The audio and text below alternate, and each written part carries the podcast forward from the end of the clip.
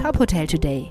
Die Nachrichten des Tages für die Hotellerie von tophotel.de. Dieser Podcast wird dir präsentiert von deinem branchenspezifischen Update, dem ETL Adhoga Gastro Briefing. Wir verstehen dich.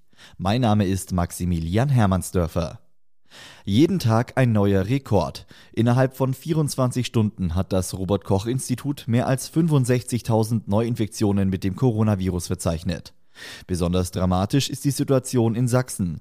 Dort gelten ab morgen schärfere Regeln und Kontaktbeschränkungen für ungeimpfte. Angehörige eines Haushalts dürfen sich demnach nur noch mit einer weiteren Person treffen. Für fast alle öffentlichen Bereiche gilt 2G, darunter auch Friseursalons, Fitnessstudios und Diskotheken. Am Vormittag diskutiert der Bundestag über Änderungen im Infektionsschutzgesetz, am Nachmittag beraten dann Politiker von Bund und Ländern über einheitliche Maßnahmen. DEHOGA-Präsident Guido Zöllig formuliert vor dem Treffen eine klare Botschaft: Einen Lockdown für Geimpfte und Genesene im Gastgewerbe darf es nicht mehr geben. Die Gastronomie- und Veranstaltungsbranche in Berlin protestiert gegen die Pläne des Senats, zur Eindämmung der Corona-Pandemie sogenannte 2G-Plus-Regeln umzusetzen.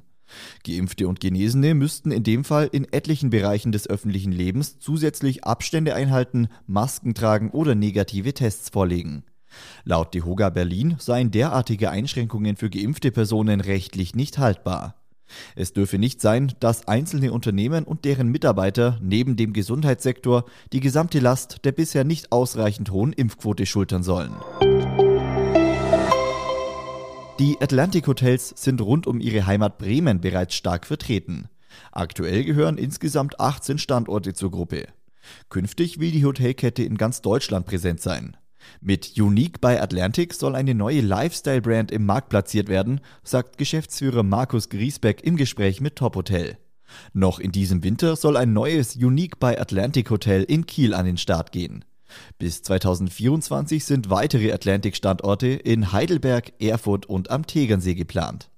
Das ganze Gespräch mit Markus Griesbeck lesen Sie auf unserer Homepage. Weitere Nachrichten aus der Hotelbranche gibt's immer auf tophotel.de. Dieser Podcast wurde dir präsentiert von deinem branchenspezifischen Update, dem ETL Atoga Gastro Briefing. Wir verstehen dich.